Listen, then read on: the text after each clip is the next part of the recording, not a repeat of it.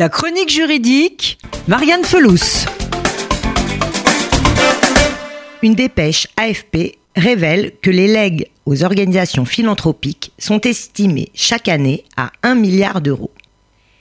Alors, si on léguait tout à des associations ou fondations d'utilité publique, on va voir que c'est possible et intéressant fiscalement. Comment ces legs sont faits, à qui et comment sont-ils effectués? Et tout d'abord, quelle est la différence entre un don et un leg? Le don est fait du vivant de celui qui donne, que ce soit une somme d'argent ou un bien précis, on n'a pas besoin de respecter un formalisme particulier.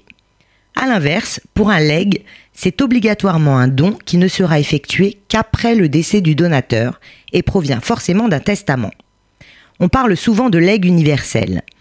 Ce leg universel implique la désignation d'une personne ou d'une association.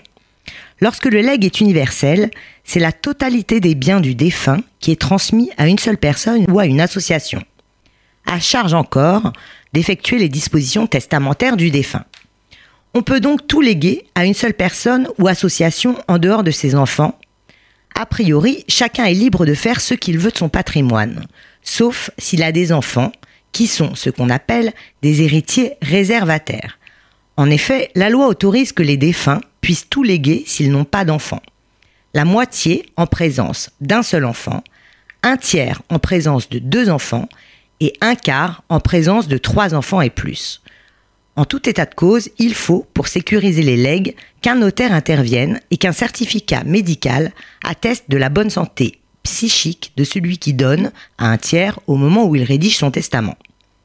Côté fiscal, lorsqu'on lègue son patrimoine à une association, à quoi faut-il s'attendre? Zéro impôt à payer pour les associations ou fondations reconnues d'utilité publique. Par exemple, des legs pour la recherche médicale, tels que l'Institut de cancérologie Gustave Roussy, ou pour diverses causes humanitaires et philanthropiques. C'est la Fondation de France qui reçoit et redistribue, en fonction des priorités, aux associations pour la protection de l'enfance, celles qui œuvrent pour la lutte contre l'exclusion et la pauvreté, mais aussi les associations ayant un caractère éducatif, scientifique, artistique ou encore la défense de l'environnement peuvent aussi recevoir des legs. Alors, à votre bon cœur